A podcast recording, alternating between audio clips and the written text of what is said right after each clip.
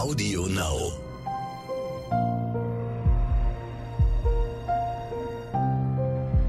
Verbrechen von nebenan.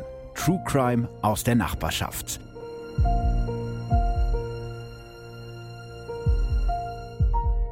Hallo und herzlich willkommen bei Verbrechen von nebenan und hallo Ralph. Hallo. Hast du dich äh, gut erholt mittlerweile von deinem kleinen Gastauftritt auf der Bühne in Reda Wienbrück?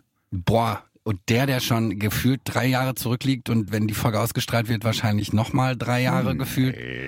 So, Das ist doch jetzt schon mindestens, Anderthalb Monate her? ja, ich glaube. Ja, du brauchst ja auch zum Regenerieren. Nein, ich habe mich, ich habe mich gut erholt. Ich fand's ganz gut. Das ist schön, weil Ralf war gar nicht so leicht dazu zu bewegen, auf die Bühne zu Ja, kommen. bin ja auch schüchtern. Aber eigentlich war es richtig lustig und die Leute haben es Ja, es hat mir ja keiner was getan. Ich muss ja auch jetzt nicht viel leisten. Ich musste nur Fragen vorlesen. Das war ja eigentlich ganz easy. Jetzt haben wir sozusagen deine Kernkompetenz. Meine Kernkompetenz. Ich, stimmt. Ich bin einfach professioneller Fragensteller. Neben dem Dazwischenreden. Zwei Kernkompetenzen sind das schon. Das ist schon eine mehr als ich habe. Lass uns anfangen. Ich habe einen sehr, sehr krassen Fall mitgebracht. Deswegen gibt's auch eine Inhaltswarnung vorab. Wir nennen das jetzt nicht mehr Triggerwarnung, sondern Ich Inhaltswarnung. habe es gelesen, interessanterweise, dass Ja. sich da jemand drüber beschwert hat. Ne, nee, beschwert nicht wirklich, aber Leon hat mich äh, zum Denken angeregt und er meinte ja, Trigger ist halt ein vielleicht zu großes Wort, weil Trigger ja aus der Psychologie kommt und deswegen sagen wir jetzt Inhaltswarnung. Ich bin ja lernfähig. Manchmal. Also in dieser Folge geht es um körperliche Gewalt und Mord an Erwachsenen und Kindern. Wenn ihr euch mit diesem Thema nicht wohlfühlt, dann überspringt diese Folge am besten. Der 19. Januar 1977 ist ein kalter, dunkler Winterabend. Schon gegen 16.30 Uhr verliert die Sonne den Kampf gegen die graue Winterdämmerung. In der Kohliwiese im Braunschweiger Stadtteil Mascherode brennen daher die Lichter der circa 20 Einfamilienhäuser schon am frühen Abend. Es ist ein Bild wie auf einer winterlichen Postkarte. Die dunkle Nacht, der leichte helle Schnee und die Lichter der in der Sackgasse stehenden Häuser. Doch an diesem Mittwochabend ist das Grauen in dieser friedlichen Nachbarschaft angekommen. Gegen halb sieben kommt der 46-jährige Wolfgang Krämer von der Arbeit nach Hause. Er ist der Direktor der Braunschweiger Volksbank am Berliner Platz. Ein überaus korrekter Mann mit Halbglatze, der seine restlichen Haare ordentlich nach hinten kämmt und der zu seinen schicken Anzügen gerne modische Krawatten trägt. An diesem Abend aber fallen dem Familienvater seine drei Kinder Nele, Stefan und Martin nicht in die Arme, weil der Papa endlich von der Arbeit zurück ist. Und auch von seiner Frau Brigitte wird er an diesem Abend nicht durch einen Kuss auf die Wange zu Hause empfangen. Als er die Tür seines Hauses öffnet, empfängt ihn an diesem 19. Januar ein Mensch, der das Gefühl seines sicheren Zuhauses innerhalb von nur einem Augenblick zerstört. Etwa zweieinhalb Stunden später, um 21 Uhr, klingelt bei Kurt Rosenau, dem Prokuristen der Braunschweiger Volksbank und damit Krämers Angestellten, das Telefon. Rosenau feiert an diesem Abend den Geburtstag seiner Ehefrau. Wahrscheinlich erwartet er weitere telefonische Glückwünsche, als er den Hörer abnimmt. Doch die Stimme seines Chefs Wolfgang Krämer, der am anderen Ende der Leitung in Rosenaus Telefon flüstert, klingt nicht so, als wolle sie gratulieren. Meine Familie ist weg, sagt Krämer und klingt panisch. Rosenaus Chef erklärt seinem Prokuristen am Telefon, dass er so schnell wie möglich eine Million Mark brauche, sonst werde er seine Ehefrau Brigitte und seine drei Kinder nie wiedersehen. Und auf keinen Fall dürfe Kurt Rosenau die Polizei informieren, beschwört ihn Krämer, dann legt er auf. Sofort macht sich Rosenau auf zur Bank, um seinem Chef zu helfen. Die Polizei informiert er, wie versprochen, nicht. Dass er das schon am nächsten Morgen auf das tiefste bereuen wird, kann er zu diesem Zeitpunkt noch nicht ahnen. Kurze Zeit später ruft der Prokurist Rosenau wieder bei den Krämers zu Hause an. Er habe so kurzfristig nur 165.000 Mark aus der Bank organisieren können, also nicht mal ein Fünftel der geforderten Summe. Rosenau hört am Telefon, wie Krämer mit den Geiselnehmern verhandelt, bis diese sich mit dem zu wenigen Geld einverstanden erklären. Gegen 22.30 Uhr steht Kurt Rosenau vor dem Haus der Krämers in der Kohliwiese mit einer braunen, eckigen Ledertasche in der Hand. Der Wolfgang Krämer, der ihm jetzt die Tür öffnet, sieht so gar nicht aus wie sein Vorgesetzter. Die Angst um seine Familie ist ihm ins Gesicht geschrieben. Sein Chef lässt ihn nicht hinein und nachdem Rosenau ihm das Geld in die Hand gedrückt hat, sieht er zu, dass er schnell wegkommt. Danach hört er die ganze Nacht nichts mehr von seinem Vorgesetzten. Am nächsten Morgen, es hat die ganze Zeit weiter leicht geschneit, hält es Kurt Rosenau bei der Arbeit nicht mehr aus. Sein Chef Wolfgang Krämer ist immer noch nicht in der Volksbank aufgetaucht, also vertraut sich Rosenau zwei Kollegen an, die schließlich gegen 9.30 Uhr doch die Polizei rufen.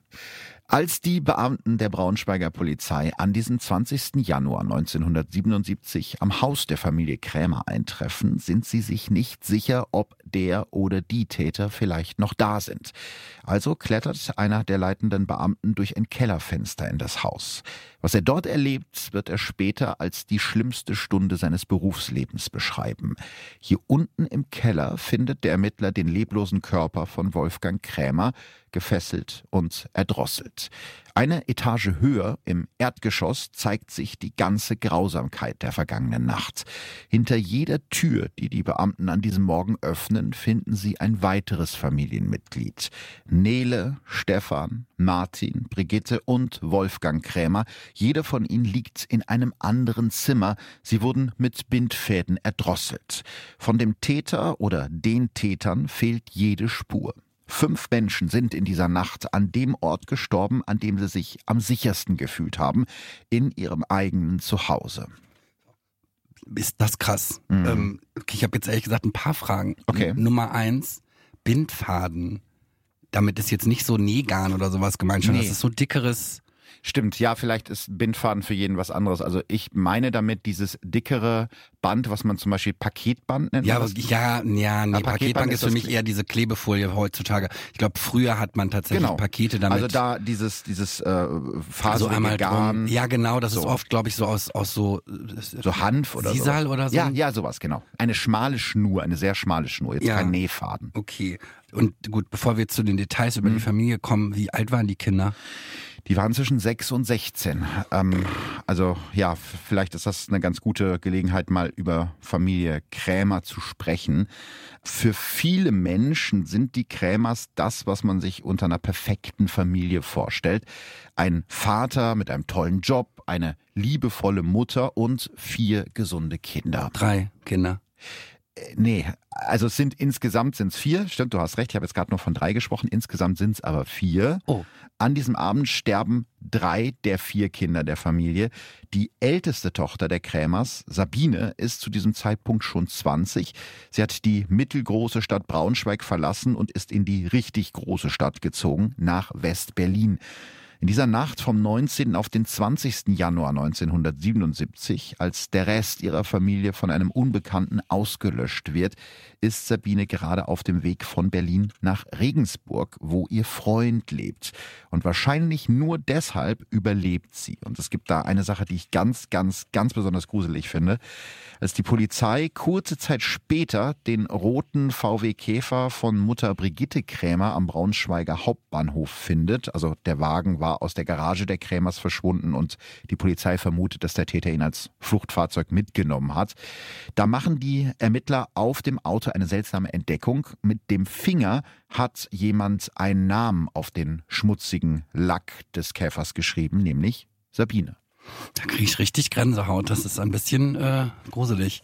Ich meine, das können jetzt ja entweder die Geschwister gewesen sein, mhm. wenn der in einer, in einer, wobei, wenn sie generell nicht mehr zu Hause gelebt hat, ist das ja auch eher unrealistisch. Aber die Täter kannten sie doch nicht, oder? Ja, also es kommt auch nie raus tatsächlich, warum der Name da drauf stand. Aber du hast recht, es gibt eben diese zwei Möglichkeiten. Es ist mhm. einfach nur ein Zufall, dass die Geschwister vielleicht irgendwie das da drauf geschrieben haben. Vielleicht oder auch sie selbst, als sie das letzte Mal da war. Irgendwie sowas, genau. Aber es könnte eben theoretisch auch sein, dass der Täter oder die Täter sich genau über die Familie informiert haben und genau wussten, wie die Menschen heißen, die da wohnen. Und dass der Mensch, der das gemacht hat, vielleicht sich ihren Namen noch aufgeschrieben hat, damit er ihn nicht vergisst. Das war so mein Gedanke. Aber auch wenn der sehr Auto? gruselig ist. Ja, wahrscheinlich, weil er keinen Notizzettel dabei hatte. Also es wird nie aufgeklärt, wie dieser Name da drauf kommt, aber tatsächlich äh, spielt das später nochmal eine Rolle, aber da komme ich dann mhm. gleich zu. Vielleicht erstmal wieder zurück zu den Krämers. Wie ich schon gesagt habe, lebt die Familie eher ländlich in Braunschweig-Mascherode in der Straße Kohliwiese. Das ist so eine 200 Meter lange Sackgasse, von der aus man direkten Zugang zu kilometerlangen Feldern hat. Und hier fühlt sich das Leben eher nach Dorf als nach Großstadt an. Familie Krämer lebt auf einem 684 Quadratmeter großen Grundstück in einem nicht besonders aufregend geschnittenen, schlichtem Haus. Also hier wird jetzt nicht gerne geprotzt. Seitdem die älteste Tochter Sabine ausgezogen ist, sind die Krämers zu fünft. Der 46-jährige Vater Wolfgang, die sechs Jahre jüngere Mutter Brigitte und die Kinder Stefan, 16, Nele, 11 und Martin, sechs Jahre alt. Für die jüngeren Kinder der Krämers ist die ruhige Wohnlage absolut perfekt. Sie können hier den ganzen Tag draußen spielen und rumlaufen, denn irgendein Nachbar hat immer ein Auge auf die Kinder auf der Straße. Hier in der Kohliwiese ist man man aufmerksam. Und so sieht eine Nachbarin auch am 19. Januar, also am Tag der Tat, wie der jüngste Sohn Martin, also der Sechsjährige, und seine elfjährige Schwester Nele gegen 14.30 Uhr draußen ausgelassen spielen. Danach macht sich Nele auf den Weg zu einer Freundin. Währenddessen dreht ihr älterer Bruder Stefan mit seinem Moped einige Runden in Mascherode. Er will sich um 17 Uhr noch mit einem Kumpel treffen. Doch dort taucht der 16-Jährige nicht auf. Sein Kumpel wundert sich darüber und beschließt dann, zum Haus der Krämers zu fahren. Vielleicht hat Stefan die Verabredung ja einfach vergessen. Als der Kumpel am Haus der Familie klingelt, macht ihm Mutter Brigitte die Tür auf. Stefan sei nicht da, erklärt sie dem Freund ihres Sohnes.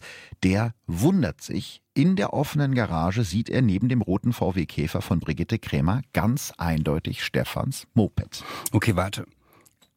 Also, wenn Stefan ja kurz vorher noch auf dem Moped gesehen mhm. wurde, muss er ja wieder zu Hause gewesen sein in der Zwischenzeit. Eigentlich schon. Deswegen ist das ein bisschen komisch, was die Mutter erzählt, dass sie sagt, der ist nicht da. Die Frage ist ja, wenn er das Haus gar nicht mehr verlassen hat, nachdem er wieder nach Hause gekommen ist. Ist er eigentlich da? Richtig. Und also die Täter sind schon längst im Haus. Das wäre halt eine Möglichkeit, weil man wundert sich ja, warum sollte Mutter Brigitte dann was anderes erzählen als die Realität? Ne? Also warum behauptet sie, der wäre ja. nicht zu Hause? Also die große Frage ist eben, ob sich zu diesem Zeitpunkt Brigitte, Martin und Stefan schon in der Hand des Täters oder der Täter befinden. Wer auf alle Fälle noch nicht zu Hause angekommen ist, das ist die elfjährige Nele. Die hatte sich um 15 Uhr noch mit einer Freundin Freundin verabredet. Zusammen fahren sie mit dem Bus der Linie 12 in die Braunschweiger Innenstadt. Zweieinhalb Stunden später sind die beiden wieder in Mascherode bei ihrer Freundin zu Hause angekommen. Um 18.30 Uhr verabschiedet sich Nele von ihrer Freundin, um ihren Heimweg anzutreten. Ein Abschied für immer, denn danach wird Nele nie wieder lebend gesehen. Kurz nach seiner Tochter muss dann irgendwann Vater Wolfgang nach Hause gekommen sein. Das ist direkt nach der Tat alles, was die Ermittler über den Abend des 19. Januar 1977 rekonstruieren können. Ziemlich schnell geht die Polizei aber davon aus, dass Wolfgang seine Familie gar nicht mehr zu Gesicht bekommen hat, nachdem er an diesem Abend von der Arbeit bei der Volksbank nach Hause kam. Der oder die Entführer, so schließt es die Polizei aus den Zeugenaussagen des Prokuristen Kurt Rosenau, haben Wolfgang in dem Glauben gelassen, seine Familie sei entführt und an einen anderen Ort gebracht worden. In Wirklichkeit lagen aber zu diesem Zeitpunkt seine Frau und seine Kinder schon längst ermordet in ihren Zimmern. Mega grausam, finde ich mhm. richtig, richtig gruselig. Aber ich finde fünf Leute, mhm. davon drei Kinder, das ist ja schon relativ extrem. Ja. War, also war das Rache oder mhm also warum hat, was, was ist da, was kann da das Motiv sein? Ja, ich glaube, das ist ja das Erste, was du dich fragst in so einer Situation, weil ganz oft, wenn es zu Tötungsdelikten kommt, hat das ja mit irgendwelchen emotionalen Beziehungen zu tun. Ne? Ja, also, vor allem, wenn sich das wenn so, so viele Leute, genau. Also da würde man davon ausgehen, dass da irgendwie eine Geschichte dahinter steckt, dass die Familie vielleicht mit irgendwem Streit hatte oder so. Aber es gibt natürlich noch eine weitere Möglichkeit. Es könnte natürlich auch einfach das Geld gewesen sein. Schließlich ist Wolfgang nicht irgendein normaler Bankmitarbeiter, sondern der Direktor der Braunschweiger Volksbank. Sollte das Geld also wirklich das Motiv sein, das wissen die Ermittler ja zu dem Zeitpunkt noch nicht, dann wäre das in Deutschland der erste Fall seit mehr als 30 Jahren, in dem ein Täter oder mehrere aus Habgier gleich fünf Menschen ermorden. Medien nennen den Fall die brutalsten Morde seit 1945. Ziemlich schnell gründet die Polizei eine 80-köpfige Mordkommission, um diesen unglaublichen Fall aufzuklären. Wie gehen die jetzt da an den Fall ran? Wir nehmen Sie als erstes mal den Tatort vor, was ja irgendwie naheliegend ist. Im Wohnzimmer der Krämers zum Beispiel steht wirklich nichts mehr an seinem Platz. Die breiten, dunklen Sessel stehen alle in eine Ecke gequetscht. Die bunt gemusterten Teppiche liegen lieblos übereinander. Vor dem Fenster steht auf dem Boden die braune Ledertasche, in der der Prokurist Kurt Rosenau seinem Chef die 165.000 Mark übergeben hatte. Die Tasche ist leer. Auch auf dem Wohnzimmertisch herrscht das reinste Chaos. Neben Kerzen, Blumen und einer kleinen weißen Tischdecke finden die Ermittler ein Schreiben, das vom Täter stammen muss. Das halbierte weiße DIN A4-Blatt enthält nur ein paar Worte. Für die Befreiung Baders, das war nur der erste Streich. Unterschrieben ist der kurze Brief mit Befreiungsbewegung Bader-Meinhof. Ja, ich weiß nicht, ob es jetzt bei dir geklingelt hat. Ja, ja, F oder nicht. Ja, genau. Also ich vermute mal, dass manche Jüngere das nicht kennen. Deswegen machen wir mal so einen kleinen, ganz kurzen Geschichtsausflug. Also Bader Meinhof, 70er Jahre, da denkt man normalerweise an RAF und es ist tatsächlich so. Andreas Bader und Ulrike Meinhof waren die Mitbegründer der RAF, also der Rote Armee-Fraktion, einer linken Terrororganisationen, die Deutschland in den 70ern mit Entführungen, Bombenanschlägen und Morden in Angst und Schrecken versetzt hat. Zum Zeitpunkt des Fünffachmordes von Braunschweig sitzt Andreas Bader in Haft in Stuttgart-Stammheim und wartet auf sein Urteil. War der Mord also ein Versuch der RAF, eines ihrer wichtigsten Mitglieder freizupressen? Also nach dem Motto, lasst Bader frei, sonst ermorden wir noch mehr Menschen. Das wäre jetzt an sich erstmal nichts Ungewöhnliches, weil solche Aktionen hat es mehrfach gegeben. Also Geiselnahmen nach dem Motto, ne, wir. Aber Geiselnahmen, in denen dann auch Geld gefordert wird? Das ist eben die andere mhm. Frage, ganz genau. Also das passt nicht so ganz zusammen und auch die Orthographie und der Stil des Schreibens passen nicht zur Rote Armee-Fraktion. Ziemlich schnell sind sich die Ermittler deshalb also sicher, dass der Brief nur vom wahren Täter ablenken soll. Zum Glück finden sie noch weitere Spuren am Tatort, zum Beispiel Zigarettenstummel der Marke Reval. Die Speichelreste, die sich an den Zigaretten befinden, können später mit den Blutgruppen A und 0 in Verbindung gebracht werden. Da Stefan und Wolfgang Krämer selber die Blutgruppe 0 haben, kann ein erstes Täterprofil mit der Blutgruppe A erstellt werden. Weiter stellen die Ermittler im Wohnzimmer Spuren von Handschuhen an einem Glas und an einer Türklinke sicher. Auch zu der Mordwaffe, einem ganz normalen Bindfaden-Paketband, kann die Polizei einiges herausfinden. Dieser Faden stammt nicht aus dem Haus der Krämers, der Täter muss ihn also selbst mitgebracht haben. Während der Ermittlungen rückt dann auch Sabine, die älteste Tochter der Krämers und die einzige Überlebende der Familie, in den Fokus. Das liegt an der Sache, die ich gerade schon erzählt habe, nämlich dem roten VW Käfer von Brigitte Krämer, der nach der Tat am Braunschweiger Hauptbahnhof entdeckt wird. Auf dem Lack des Wagens der Name Sabine. Ziemlich schnell stellt sich dann aber heraus, dass Sabine Krämer mit dem Mord an ihren Eltern und ihren jüngeren Geschwistern nichts zu tun haben kann. Die Polizei steht also immer noch vor einem Rätsel.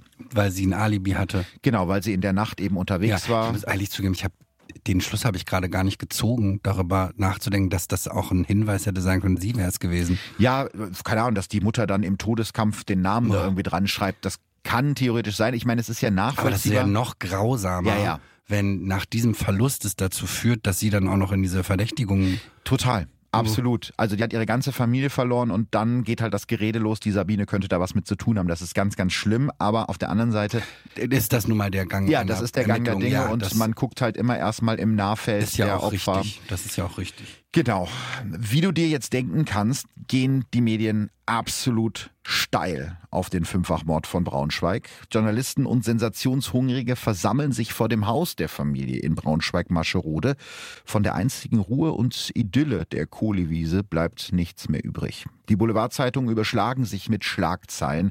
Eine Villa voll mit Toten, titelt zum Beispiel die Bild, die aus dem schlichten Einfamilienhaus in der ruhigen Sackgasse in ihren Artikeln eine protzige Bankiersvilla macht. Auch der ermordete Wolfgang Krämer soll auf Biegen und Brechen als reicher Bankier rüberkommen.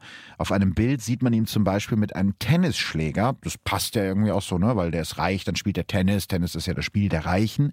Aber Wolfgang Krämer hat in seinem ganzen Leben noch nie Tennis gespielt. Und auch bei seinem ehemaligen Arbeitgeber, der Volksbank am Berliner Platz in Braunschweig, hören die Telefone nicht auf zu klingeln. Viele Journalisten tauchen sogar direkt in der Bank auf, um an Informationen zu kommen, wie sich der damalige Co-Direktor der Bank in einem Interview mit der Zeit erinnert. Mit körperlichem Druck gelangten die Leute bis vor die Vorstandszimmer. Auf die gleiche Weise mussten wir sie zurückweisen. Also da kommt es wirklich zu Handgreiflichkeiten, weil die so heiß auf Infos sind, die Journalisten. Es wird aber auch noch noch ekelhafter. Um den Ort der Trauerfeier für die Familie Krämer herauszufinden, geben sich die Reporter als Verwandte, Bankkollegen, Polizisten oder Politiker aus. Ein Journalist erklärt zum Beispiel am Telefon, er arbeite für ein Bestattungsunternehmen aus Köln und fragt, wohin sollen wir denn diese 13 Kränze schicken, um halt diese Adresse zu bekommen. Alle sind auf der Suche nach der großen Story, nach dem dunklen Geheimnis der angeblich so reichen Bankiersfamilie. Also das finde ich jetzt extrem krass. Und Mhm.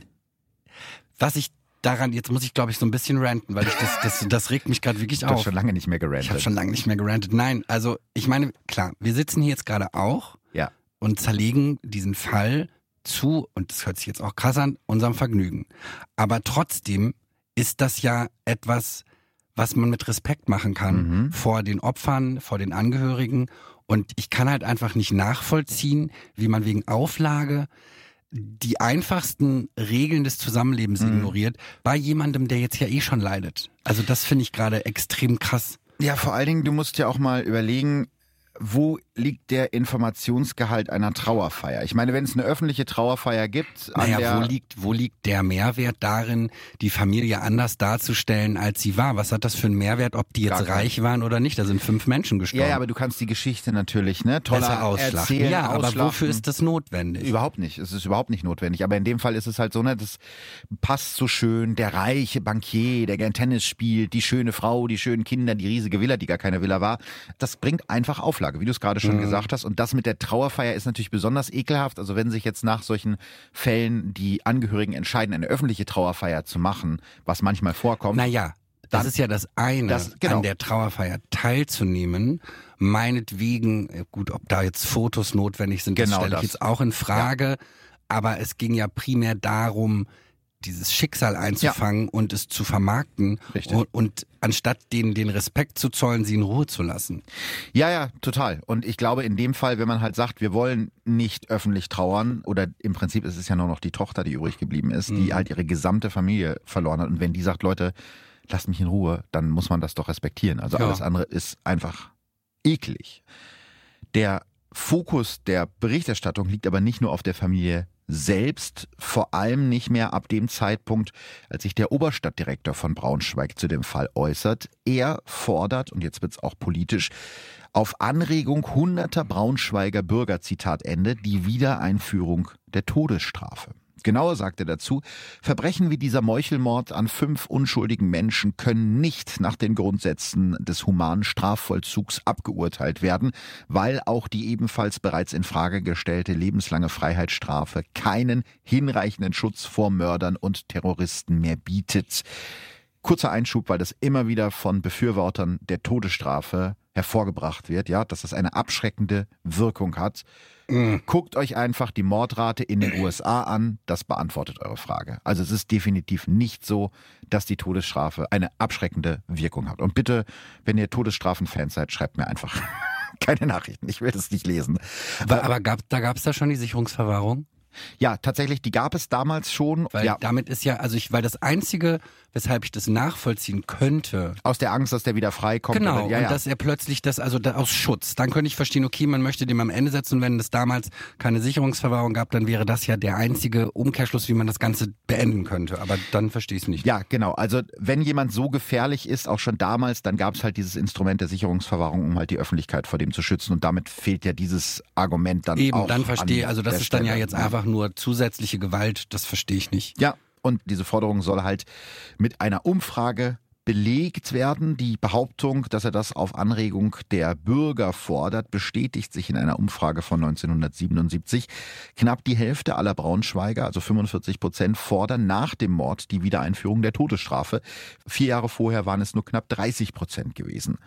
Diese neu entfachte Debatte sieht man auch auf den Straßen von Braunschweig. Kopf ab für Mord steht auf den Plakaten, die an vielen Braunschweiger Litfaßsäulen hängen. Na gut, erstmal ist ja, hatten wir glaube ich auch in der letzten gemeinsamen Folge schon, Bundesrecht vor Landesrecht. Also Richtig. ist es also egal, also ob die das wollen oder nicht, nicht. Braunschweig kann jetzt nicht alleine die Aber es ist natürlich gut für den Wahlkampf sowas, ne? Das ist das, was ich eigentlich so schlimm daran finde, weil ich unterstelle jetzt mal, dass dieser Typ, also dieser Politiker, dass es dem gar nicht so sehr darum ging. Naja, ihm wird ja nun als Politiker auch bewusst gewesen sein, dass die Stimmung hat gar nicht geändert. möglich ist. Genau, das heißt, man fordert erstmal was, was man eh nicht umsetzen kann, genau. weil man weiß, dass man dann eine große Menge an Menschen hinter sich äh, Genau, der, bei der versteht uns. Der, ja, aber das ist ja ganz oft auch bei großen Straftaten, dass Politiker dann eine größere Härte der Justiz fordern und man müsste dies machen, müsste das machen. Das ist ganz oft als Forderungen, die total wohlfeil sind, also einfach mhm. zu fordern, weil man die gar nicht so einfach umsetzen kann. Und vor allen Dingen, wenn irgendein Braunschweiger Oberstadtdirektor was fordert. Naja, und dann am Ende ist ja auch die Frage, wenn es dann soweit ist, dass er was daran ändern könnte, wer erinnert sich da noch dran, ne? Das ist genau, ja das ganz schnell. Das, ja, das, das ist echt eklig. Also auf dem Rücken von fünf ermordeten Menschen Total. letzten Endes Wahlkampf zu machen. Das finde ne? ich schon. Aber ich denke mal, durch diese Berichterstattung steigt doch jetzt auch der Druck für die Polizei, oder nicht? Ja, natürlich. Dass der Druck und auch die Angst in der Bevölkerung steigen, das kommt bei den Beamten und Beamtinnen direkt an. Die Polizei erhöht deshalb die Belohnung auf Hinweise zum Täter von 80.000 auf 200.000 Mark. Das sind nach heutigem Wert rund 270.000 Euro, also echt eine sehr, sehr, sehr hohe Summe. Währenddessen suchen die Ermittler sich außerdem Hilfe aus der kriminellen Szene, also von Leuten, denen das Geld wichtiger ist als Freundschaft. Und der Plan geht tatsächlich auf. Neben vielen Hinweisen gibt es eine Stimme, die sich besonders bemerkbar macht. In den Akten ist das Spur Nummer 20 von insgesamt mehr als 1000. Der Tipp kommt aus dem berüchtigten Gefängnis Santa Fu, also der JVA in Hamburg-Fuhlsbüttel. Warum heißt die Santa Fu? Das ist eine sehr gute Frage. Weil ich, ich den mal, Namen irgendwie witzig finde. Ich glaube, das ist so westernmäßig Santa Fu, aber ich muss das mal recherchieren, wo das herkommt. Ich habe das immer als gegeben hingenommen, dass man die Santa Fu nennt. Von dort meldet sich ein gewisser Waldemar S. beim Wachpersonal und sagt, ich weiß, wer es war, berichtet der Häftling, nachdem er in den Spätnachrichten vom Mordfall Wind bekommen hat.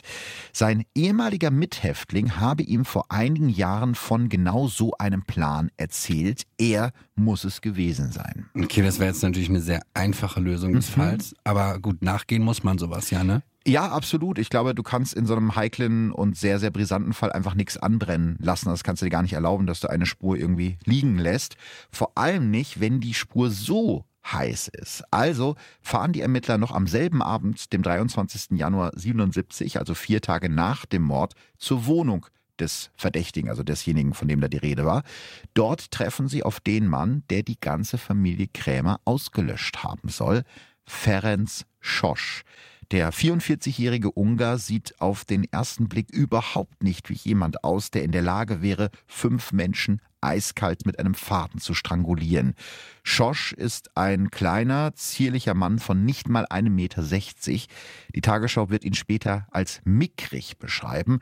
Eine Zeitung nennt ihn einen ausgewachsenen Knirps. Ein wenig erinnert der dunkelhaarige Mann an eine Comicfigur, am Kinn hat er einen Teil des Bartes in so einer Art Dreiecksform rasiert. Die Spitze des Dreiecks zeigt dabei auf seine Unterlippe. Sein Schnurrbart verläuft fast bis zum Kinn runter. Und auch die Ermittler und Staatsanwälte sind sich am Anfang nicht sicher, ob sie da den richtigen haben. Wir konnten uns nicht vorstellen, dass ein Mann allein diese Morde begehen könnte, sagt der damalige Braunschweiger Staatsanwalt später über Ferenc Schosch. Doch trotz seiner geringen Größe ist der Verdächtige in der Braunschweiger Verbrecherszene kein Unbekannter. Ferenc Schosch wird am 22. Januar 1934 im ungarischen Famos geboren und kommt 1956, also im Alter von 22 Jahren, nach Deutschland. In seiner Heimat Ungarn entwickelt sich zu diesem Zeitpunkt aus Studentenprotesten in Budapest ein landesweiter Volksaufstand gegen das kommunistische Regime.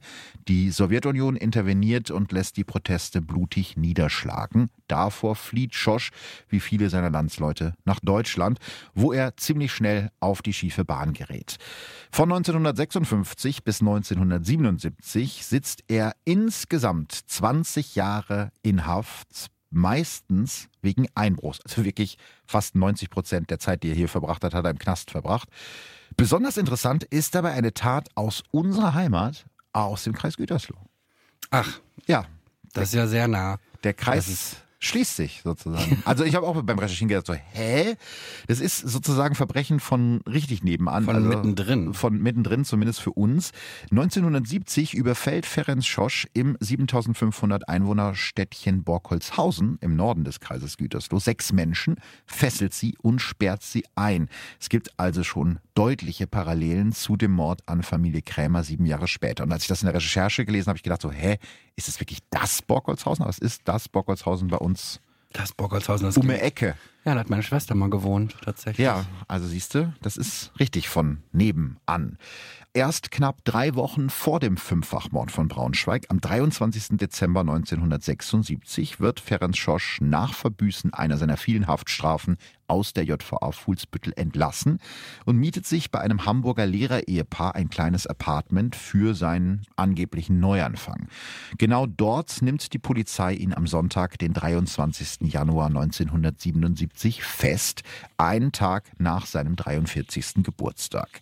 In dem Apartment sichern die Ermittler einige Beweismittel. Erstens Zigaretten von Reval. Du erinnerst dich, Reval, das waren ja genau die Kippen, die am Tatort gefunden wurde.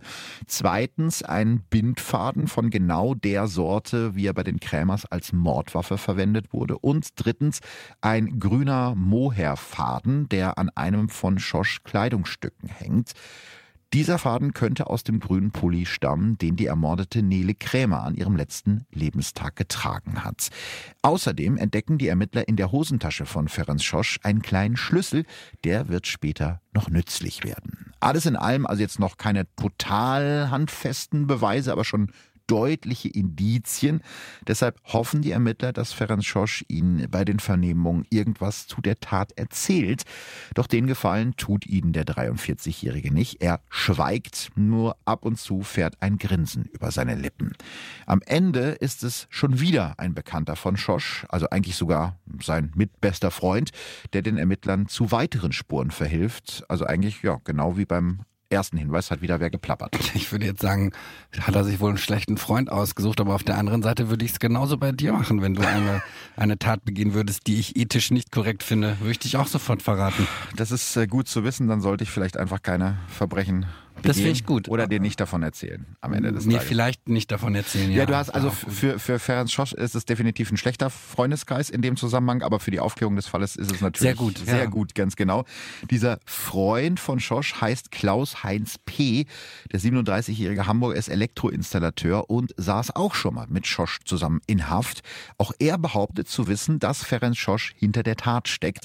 Auch ihm soll Schosch von der Tat erzählt haben. Obwohl Klaus-Heinz P., wie er gesteht, von Ferenc Schosch Schweigegeld bekommen hat, ist er sehr gesprächig und erzählt den Ermittlern viele Details über den Fünffachmord. In der Zwischenzeit durchsucht die Polizei auch die insgesamt drei Wohnungen von Klaus-Heinz P. Und jetzt frag mich bitte nicht, warum der das Geld hatte für drei Wohnungen in Hamburg. Keine Ahnung. Du weißt ja nicht, wo in Hamburg die war. Ja gut, das stimmt doch. Also ich weiß, wo in Hamburg die waren, aber trotzdem sind drei Wohnungen für einen Elektroinstallateur schon äh, sportlich, aber man weiß ja nicht, womit er sonst sein Geld Kann er auch geerbt hat. haben. Kann, da hast du recht, kann er auch geerbt haben. Auf jeden Fall hat er drei Wohnungen und die durchsucht die Polizei. Am 4. Februar entdecken die Ermittler in seiner Wohnung im Bunzensweg im Hamburger Stadtteil Hamm eine orangene Geldkassette, die allerdings verschlossen ist. So, jetzt rate mal, hä? Wo ist uns Wer hat wohl den Schlüssel? Wer hat wohl den Schlüssel? Das haben sich die Beamten auch gedacht und sich natürlich an den Schlüssel erinnert, den sie bei der Verhaftung von Ferenc Schosch in dessen Hosentasche gefunden haben. Genau dieser Schlüssel kommt jetzt zum Einsatz und er passt. 16.000 Mark befinden sich in dem kleinen metallenen Kasten, offensichtlich ein Teil der Beute. Außerdem finden die Ermittler angekokelte Papierbanderolen in der Wohnung, die in der Regel zum Bündeln abgezählter Geldscheine dienen und Da hat wohl jemand versucht, Spuren zu vernichten. Leider erfolglos für die in dem Fall, denn der Schriftzug der Banderole ist noch deutlich zu erkennen. Volksbank Braunschweig. In seiner zweiten Wohnung in der Brennerstraße in Hamburg-St. Georg findet die Polizei außerdem in einem Wandschrank eine Pistole und die zugehörige Munition. Okay, das klingt dann jetzt aber eher so, als ob der gute Mann selbst ganz schön tief damit drinsteckt, oder nicht? Das wäre jetzt auch mein erster Gedanke gewesen, dass der äh, Klaus-Heinz P. da so ein bisschen seine Finger mit im Spiel hat. Vielleicht plaudert er auch deswegen so gerne. Allerdings bestreitet er seine Beteiligung an dem Fünffachmord vehement hilft der Polizei aber trotzdem und führt sie dann auch an einen Ort, den angeblich nur Schosch und Klaus-Heinz P. kennen. In Hamburg-Hamm bringt er die Ermittler zu einem Autobahnzubringer. In einem Gestrüpp am Rande der Straße klärt sich auch die Frage nach dem Rest der Beute. In einem weißen Plastikbeutel befindet sich eine zweite Geldkassette mit 139.000 Mark. Also ist das praktisch die ganze Lösegeldsumme? Fast die ganze Lösegeldsumme, ja, genau. Also ich finde es zwar interessant, genau. wieso man so viel Geld in einem Gestrüpp an einer Autobahnraststelle versteckt. Aber wie erklärt er denn, wieso er weiß, wo das Geld ist, beziehungsweise warum er Teile des Geldes bei sich zu Hause hatte? Ja, also das ist, wie du schon sagst, sehr logisch, dass die Ermittler jetzt davon ja. ausgehen, dass er damit. Also ich finde, das steckt. lässt sich ja nicht abstreiten, nee, das dass er mindestens ein Mittäter ist. Ja, allerdings, also die Ermittler denken genauso wie du. Du könntest also Ermittler werden. Die nehmen Klaus-Heinz P. am äh, 7.2. so schwierig, naja, gut, das Zusammenhang zu erkennen. Die nehmen Klaus-Heinz P. deswegen am 7.2. ebenfalls fest. Aber er hat ein so wasserfestes Alibi, dass er aus der Sache geschmeidig wieder rauskommt. Und das finde ich wirklich das Unglaubliche an diesem Fall. Den Abend des 19. Januar habe er in einer Bierstube am Hansaplatz in Hamburg-St. Georg verbracht, in der er früher als Kellner gearbeitet hat. Was für ein Zufall. Er ist genau da, wo ihn viele Leute kennen. Mehrere Zeugen bestätigen das. Danach will Klaus-Heinz P. in ein Spielcasino weitergezogen sein. Auch dort kann sich eine Kellnerin an ihn erinnern, die allerdings gleichzeitig seine Verlobte ist. Oh, was für ein Zufall. Ja, es riecht alles so ein bisschen fishy. Aber die Staatsanwaltschaft kann ihm nicht beweisen, dass er in der Mordnacht nicht in Hamburg, sondern in Braunschweig war. Und das ist halt so ein bisschen das Problem, ne? Im Zweifel für den Angeklagten. Ich bin geografisch echt eine Niete. Wie ja. weit ist das auseinander?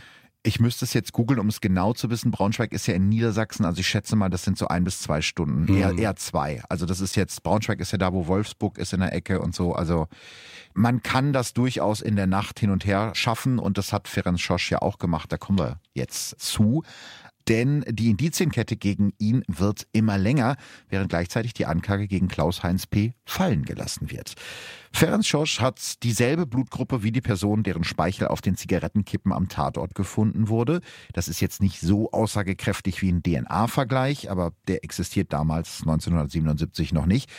Gut ein Jahr verbringt Ferenc Schosch streng isoliert in einem Gefängnis in Braunschweig, bis der Prozess gegen ihn beginnt. Hinter den Mauern und Zäunen der Anstalt bekommt er vielleicht trotzdem Wind vom Aufschrei um seine Person. Das entmenschte Ungeheuer oder die Schlinge von Braunschweig, wie ihn die Medien mittlerweile nennen, spürt auch hinter Gittern nicht besonders viel Menschlichkeit. Nur nachts darf Ferenc Schosch zu einer kleinen Runde auf dem Hof frische Luft schnappen. Zu hoch ist angeblich die Gefahr von Scharfschützenattentaten, die von den umliegenden Häusern verübt werden könnten. Also die Gefängnisleitung geht davon aus, dass er selbst im Gefängnis nicht sicher ist. Und ähm, selbst wenn man eingesperrt ist. Also äh, um Gottes Willen, am Ende muss jeder geschützt werden, aber dass die erwarten, dass Scharfschützen sich krass, auf ne? das auf das Gefängnisgelände schleichen, Nee, dass die praktisch von Häuserdächern aus der umliegenden Nachbarschaft. Ach so, ich kann, äh, gut, ich, da bin ich ja total amerikanisiert. Ich habe immer das Gefühl, Gefängnisse liegen dann irgendwo auf so brachem Land. Nee, das ist da glaube ich nicht so, aber trotzdem, also die Vorstellung, dass du, selbst wenn das eine Strafe sein soll, wenn du eingesperrt wirst und du darfst nur nachts für fünf Minuten ganz alleine raus, ist es schon, schon krass. Ob ich, wenn er das jetzt war, das schlimm finde, ist eine andere Frage. Ja, okay. Ich verstehe, was du sagen willst. Der Prozess gegen Ferenc Schosch startet am 2. Februar 1978, einem Donnerstag, im Saal des Braunschweiger Schwurgerichts. Auf der Anklagebank wirkt der kleine Mann gelassen, fast schon furchtlos. Die Haare zurückgegelt, den Bart frisch in Form rasiert, seine Koteletten reichen bis weit hinters Ohr. Die dunkelbraune Lederjacke trägt er leicht geöffnet, während er seine Hände, die durch die metallenen Handschellen gefesselt sind, locker auf dem Schoß ablegt. Liegt. Ferenc Schosch sieht zufrieden aus, von Einsicht oder gar Reue keine Spur. Immer wieder fährt ein leichtes Schmunzeln über seine Lippen. Zu Beginn fragt der Vorsitzende Richter erstmal nach Angaben zu seiner Person. Neben der richtigen Schreibweise seines Namens, seinem Geburtsdatum und seiner Adresse möchte der Richter auch wissen, wie der Ort, in dem Ferenc Schosch zur Schule ging, richtig ausgesprochen werde. So, jetzt blamier ich mich wahrscheinlich auch. Tapiloschzent Maron. Spreche ich das richtig aus? fragt der Richter. Nicht richtig, aber ich bin zufrieden, entgegnet Schosch lächelnd. Zur Tat selbst sagt der mittlerweile 44-Jährige nur, ich habe nichts mit dieser Geschichte zu tun. Irgendjemand wolle ihm da was anhängen, er wisse nur noch nicht wer. Und um vielleicht doch etwas aus dem schweigsamen Angeklagten herauszubekommen, findet an einem der Prozesstage eine Tatortbegehung statt. Elf Mann, darunter der mit Abstand kleinste, Ferenc Schosch, und eine Frau stehen nun im Wohnzimmer der Familie Krämer. Schosch-Verteidigerin Leonore Gottschalk-Solger beschreibt später in einem Interview ihren ersten Eindruck des Hauses. Dort war monatelang nichts verändert worden. In dem Haus, in dem noch vor gut einem Jahr die Kinder dem Kindsein nachgekommen sind, Wolfgang und Brigitte sich liebten, Eltern sein durften und das Leben der ganzen Familie ihren Mittelpunkt gefunden hat, ist nun seit mehr als einem Jahr Stille eingekehrt. Die Zimmerpflanzen sind vertrocknet, im ganzen Haus macht sich ein modriger Geruch breit. Es ist keiner mehr da, der die Fenster aufreißt, um frische Luft reinzulassen. Im Wohnzimmer liegt die Zeitschrift Hör zu vom 19. Januar 1977 noch aufgeschlagen auf dem Tisch, wahrscheinlich Brigittes letzte Lektüre. Über dem Sessel hängt noch Wolfgangs Mantel, den er dort wahrscheinlich hektisch rübergeworfen hat, als er vom Täter in Empfang genommen wurde. Im Esszimmer liegt ein altes, angebissenes Brot. Wahrscheinlich wurden die Kinder bei ihrem letzten gemeinsamen Abendessen unterbrochen. Im Kassettenrekorder im Kinderzimmer liegt noch die Kassette Meister Eder und sein Pumuckel, mit dem der sechsjährige Martin unter anderen Umständen wahrscheinlich auch in dieser Nacht eingeschlafen wäre. Doch es kam anders. Die Kinderschuhe an den Betten waren ein entsetzliches Bild, erinnert sich Leonore Gottschalk-Solger. Aber all das rührt in Schosch nichts. Keine Regung, keine Anteilnahme.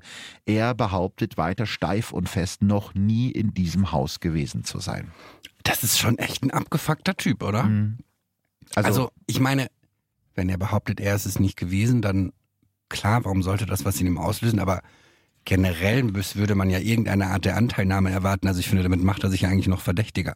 Ja, ich meine, selbst wenn ich mit der Tat nichts zu tun habe, ja, in ein, ein, Haus zu kommen, wo fünf Menschen gestorben sind und wo irgendwie noch Kindersachen liegen, irgendwie seit einem Jahr unberührt, also das würde ja auch mit uns was ja. machen, die jetzt mit der naja, Tat... und er weiß ja nun genau, was dort passiert. Ja. Es ist ja nicht so, dass er jetzt in ein Haus kommt und ich weiß, was dort vorgefallen ist.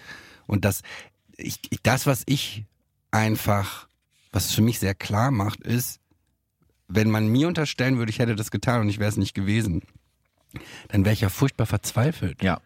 Das und, ist komisch, ne? Und, und die Tatsache, dass ihn das so kalt lässt, ist ja eigentlich schon irgendwie Aussage genug. Zumindest was sein Charakter, Gericht, ja, ja, was sein Charakter angeht, das stimmt. Aber natürlich, das Gericht muss halt andere Sachen finden, die können jetzt nicht irgendwie nach Gefühlen gehen oder wie er guckt oder wie er lächelt. Deshalb werden im Braunschweiger Gerichtssaal 131 Zeugen befragt, darunter Nachbarn der Krämers, der Prokurist Kurt Rosenau, der das Geld damals zum Haus brachte, und auch die älteste Tochter Sabine Krämer. Auch sie muss den Braunschweiger Gerichtssaal betreten und sich vor den vollen Rängen und vor dem Mann, der wahrscheinlich ihre ganze Familie auf dem Gewissen hat, äußern. Das letzte Jahr war schwer für sie. Nicht nur, dass sie ihre gesamte Familie verloren hat, den privaten Raum zum Trauern ließ ihr die Öffentlichkeit nicht.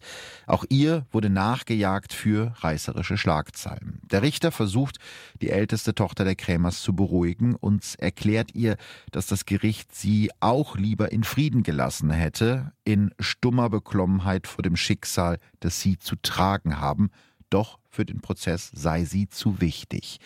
Doch Sabine scheint ruhig, sie wirkt, als habe sie sich unter Kontrolle.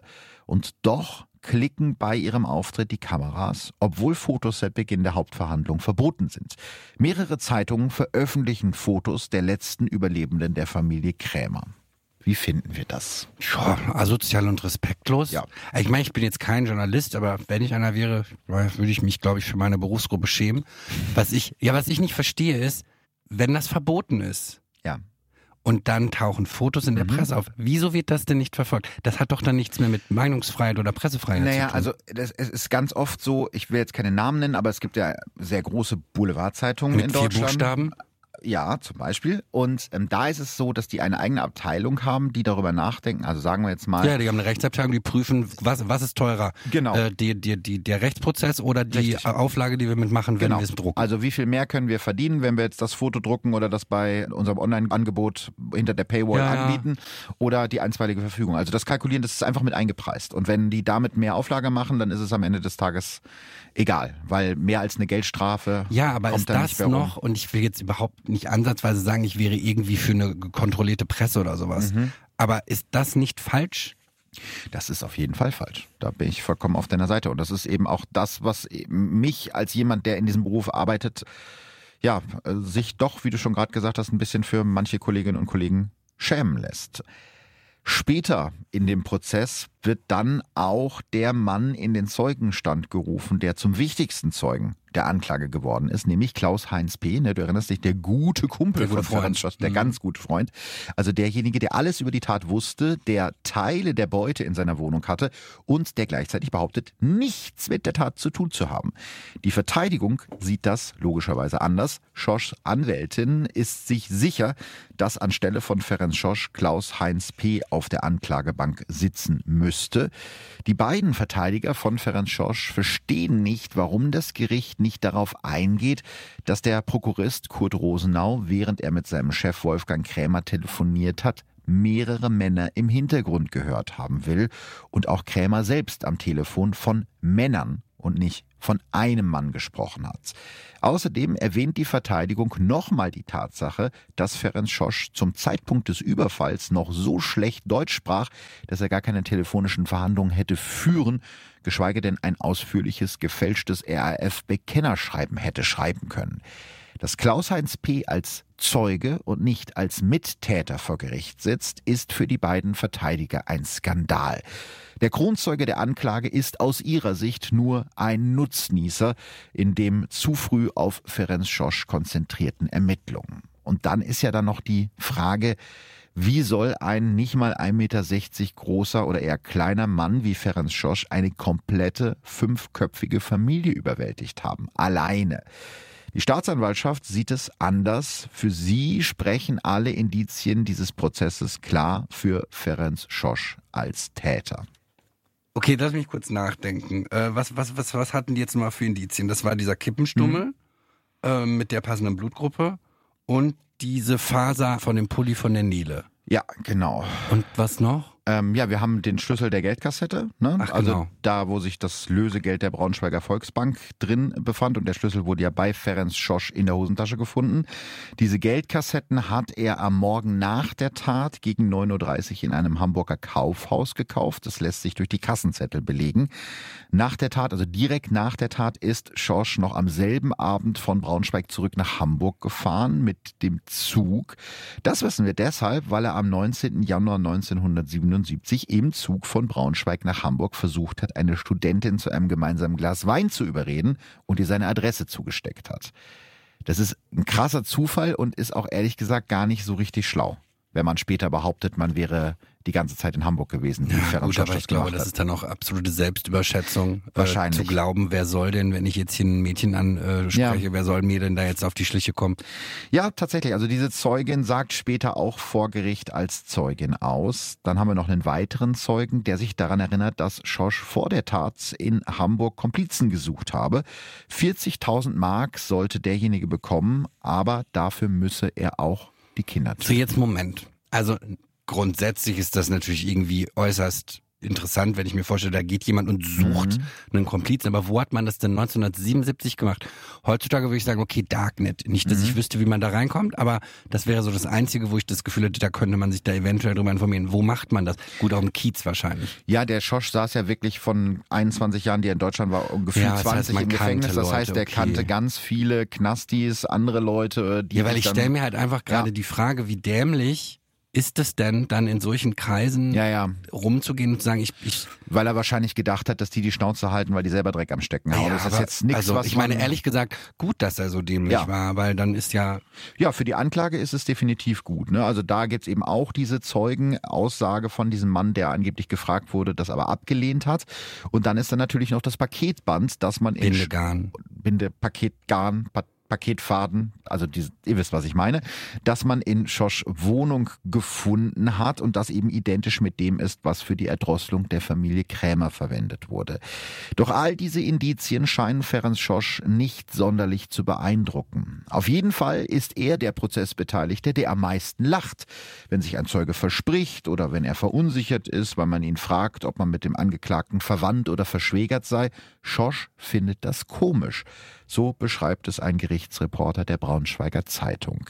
Wobei das eben auch nicht zu viel bedeuten muss, wenn jemand viel lacht, weil Lachen kann ja auch ein, ein Ausdruck von sein, ja. Unsicherheit sein eben, ne? Ja. Hätte er nicht die Vergangenheit, die er hat, würde ich sagen, okay, vielleicht wäre ich äh, emotional und, und nervös, wenn man mich für irgendeiner Tat bezichtigt, die ich Die nicht war. getan habe. Ja. Aber es kann natürlich auch sein, dass Leute einfach still sind, weil sie einfach sagen, okay, ich kann es ja noch schlimmer machen oder so. Ja, Aber ja. trotzdem würde ich auf seiner Vergangenheit jetzt nicht darauf tippen, dass das der Grund ist. Ja. Also, Ja, es ist, äh, also er bleibt halt bei seiner Haltung. Ne? Nach über einem Monat Prozess, nach Aussagen von Angehörigen, Freunden und Zeugen sieht sich Ferenc Schosch in dieser ganzen Geschichte als Opfer. Er sei unschuldig. Doch das Gericht sieht das anders. Es verurteilt Ferenc Schosch am 12. Mai 78 wegen fünffachen Mordes, räuberischer Erpressung und erpresserischen Menschenraubes zu einer lebenslangen Haftstrafe mit anschließender Sicherungsverwahrung. Also da sind wir jetzt wieder bei der Sicherungsverwahrung, die ja für Menschen verhängt wird, bei denen man davon ausgeht, dass man die Bevölkerung vor ihnen schützen muss.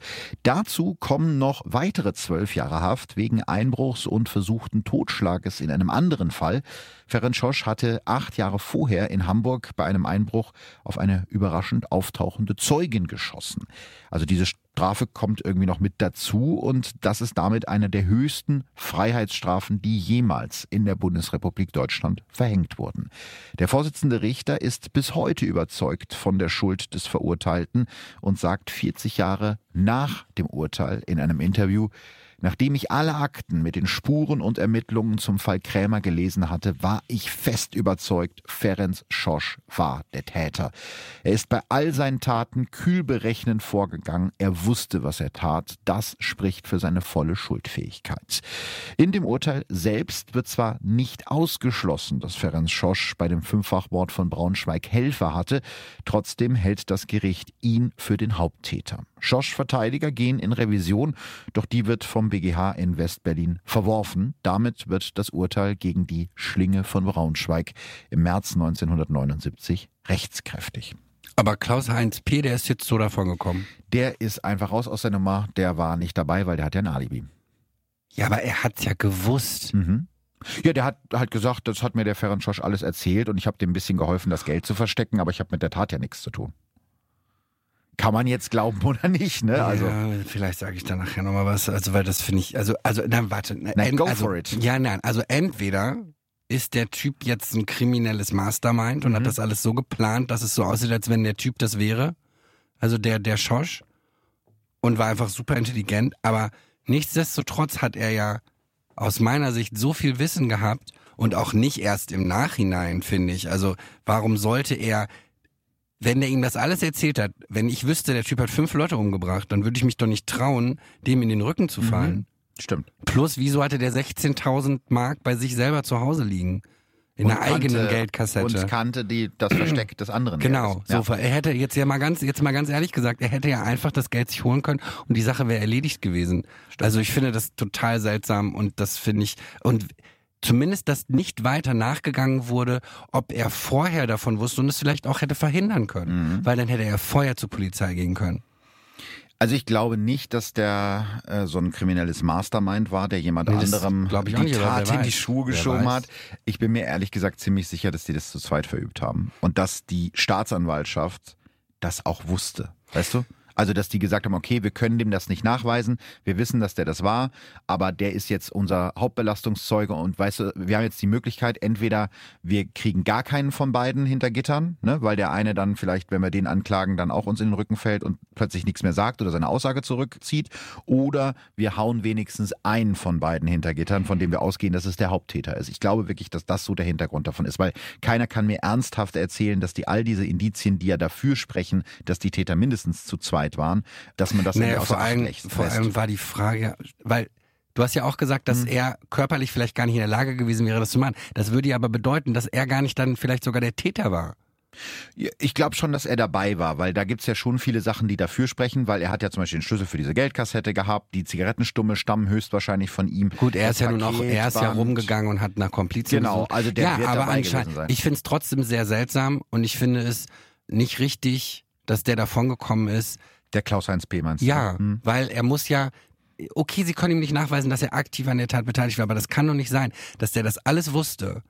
Und dann kommt der da so ohne, nee, gut, dass du es uns gesagt hast. Hier sind, äh, okay, die 16.000, die durfte er wahrscheinlich nicht behalten. Nee, die durfte Ne, nicht aber, behalten, ähm, aber ja, ich weiß, was du meinst. Das, das weiß ich nicht, das finde ich nicht gerecht. Nee, ist es auch nicht, absolut nicht. Aber auch das ist ja halt wieder im Zweifel für den Angeklagten, wobei das halt auch so ein Alibi ist, weißt du, wenn irgendwelche Verbrechersaufkumpels sagen, ja, Eine der war Entschuldigung, also Nummer eins, wenn das ein Lokal ist, wo der generell immer war, ob das dann jetzt einen Tag vorher oder ja, ja. nachher war. Und der hat ja früher gearbeitet, also der kannte die Leute da alle. ja, aber wenn angenommen, du bist fünfmal die Woche dort. Ja, klar. So, und dann bist du es mal einen Tag nicht und dann sagst du, ja, wieso doch, da haben wir doch noch hier da und da drüber geredet. Das weiß doch keiner, ob das der Ja. Tag davor oder danach war. Stimmt. Und das andere war seine Verlobte, Entschuldigung. Ja. Das finde ich aber gut, okay, im Zweifel, bla bla bla, macht mich trotzdem nicht zufrieden. Wie ging das mit dem, äh, mit dem Schosch weiter? Ja, also eigentlich ist es irgendwie am Ende eine ganz traurige Geschichte, für ihn zumindest. Ähm, Ferenc Schosch verbringt mehr als 30 Jahre im Gefängnis, zuletzt in der JVA-Zelle in Niedersachsen. Dort erleidet er irgendwann in den 2000er Jahren einen schweren Herzinfarkt, den er aber durch die schnelle medizinische Hilfe vor Ort ohne größere Folgeschäden überlebt. Und er hätte tatsächlich wahrscheinlich diesen Infarkt nicht überlebt, wenn er irgendwie draußen unterwegs gewesen wäre, weil in so einem Gefängnis ist immer ein Arzt vor Ort und da muss es halt wirklich schnell gehen. Also einer der Gefängnisangestellten hat gesagt, wäre der nicht bei uns gewesen, dann wäre der daran wahrscheinlich verstorben. Im September 2008 besucht ihn die Journalistin und Autorin Anke Geberts in Haft. Sie beschreibt Ferenc Schosch als ruhigen, gepflegten Mann mit sorgfältig gefeilten Nägeln, der den Fünffachmord von Braunschweig immer noch auf das Schärfste bestreitet. Nach dem Infarkt muss er Blutverdünner nehmen. Außerdem hat er in den Jahren in Haft die meisten seiner Zähne verloren und hält sich deshalb während des Gesprächs immer wieder verschämt die Hände vor den Mund. Er erzählt ihr, mein Leben hat mit der Verurteilung angefangen. Das hier drin ist seit über 30 Jahren mein Leben. Außerdem berichtet Schosch der Journalistin von seinem größten Wunsch. Er möchte einmal in seinem Leben mit der einzigen Überlebenden der Familie Krämer, Sabine, sprechen. Das sei ihm immer wieder von den Journalisten, die ihn befragen wollten, versprochen, aber nie eingehalten worden. Doch dieser Wunsch wird sich für ihn nicht erfüllen. Ferenc Schosch stirbt im August 2011 im Alter von 77 Jahren in der JVA-Zelle. Er ist nach dem Urteil gegen ihn nie wieder freigekommen. Was in der Nacht des 19. Januar 1977 wirklich im Haus der Familie Krämer passiert ist, hat er mit ins Grab genommen. Der damalige Staatsanwalt sagt nach dem Tod von der Schlinge von Braunschweig, Ferenc Schosch war kein Mensch. Er war zumindest extrem gestört, ne? Weißt du, was ich schlimm finde? Es Mhm. gibt ja wirklich keinen Grund, außer, ja doch, das mit diesen Komplizen, ne? Dass er vielleicht Leute verraten hätte, die ihm noch mehr. Was soll ihm denn passieren? Weißt du, was ich kl- Mhm. schlimm finde? Dass ich glaube, dass er ihr das gestehen wollte, der Sabine. Das stimmt, das ist eine Möglichkeit. Und, und sich da praktisch nochmal dran aufgeilen wollte. Und ich gönne ihm, dass er die Chance nicht bekommen hat, weil ich das, das wäre ja noch grausamer gewesen. ja, voll. Also ich habe auch so überlegt, an der Stelle, wenn mir das passiert wäre, Gott bewahre, dass mir sowas niemals passiert, aber würde ich auf so ein Angebot eingehen, wenn ich jetzt Was wüsste. gewinnst du dadurch? Ja, das weiß ich nicht, aber ich weiß nicht, ob meine Neugier also wenn am ich, Ende des Tages wenn nicht ich so einen stark wäre. Baseballschläger mitnehmen Nein, dürfte. das darf man natürlich nicht. Nein, natürlich darf man das nicht, aber ich finde, als direkte Angehörige, Ja. ich bin ja auch gegen Gewalt und Todesstrafe und hier Selbstjustiz und so. Aber trotzdem ist es so, was will er ihr sagen? Ja, klar. was ihr in irgendeiner Art und Weise diesen Schmerz und diesen Verlust nimmt? Gar, Gar nichts. nichts. Das kann er gar nicht machen. Das kann er gar nicht. Also du willst ja vielleicht Antworten haben, ne? Also du willst ja, dass sowas beschäftigt dich dein ganzes Leben vor allem, weil du ja nicht genau weißt, waren da noch andere dabei? Wie ist das abgelaufen? Hatten die Schmerzen? Ging das schnell? War das grausam? Aber im Endeffekt gibst du dich dann in seine Abhängigkeit, Total. Dass In er steuert, ihm, wie genau. du dich fühlst, Richtig. weil er entscheidet. Und du weißt ja trotzdem nicht, ob es stimmt. Ja, deswegen, also äh, ich wäre echt da so ein bisschen hin und her gerissen. Ich glaube, ich würde es auch definitiv nicht machen, um ihm eben das nicht zu gönnen, diese Ja. Macht über mich. Aber ich glaube, so ein kleines bisschen im Hinterkopf Es hätte ich immer so die Frage, boah, was könnte der mir erzählen? Ich, ja, und ich glaube, dann kommt natürlich auch dem nochmal dem ins Gesicht blicken und was weiß ich. Ich glaube tatsächlich, für mich wäre das auch definitiv eine Zwickmühle, wo ich nicht wüsste, wie ich mich tatsächlich entscheide, weil ich auch Gott sei Dank natürlich nicht in so einer Situation bin.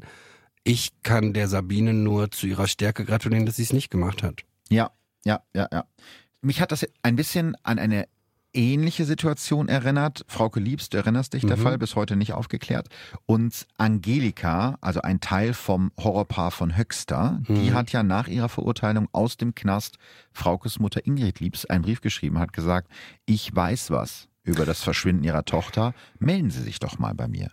Und die Mutter von Frauke hat gesagt, nee, weißt du was, mit der Verrückten will ich nichts zu tun Nein. haben. Ja, und Frank, das ist ja dann, dann soll sie mit der Staatsanwaltschaft reden oder mit der Polizei.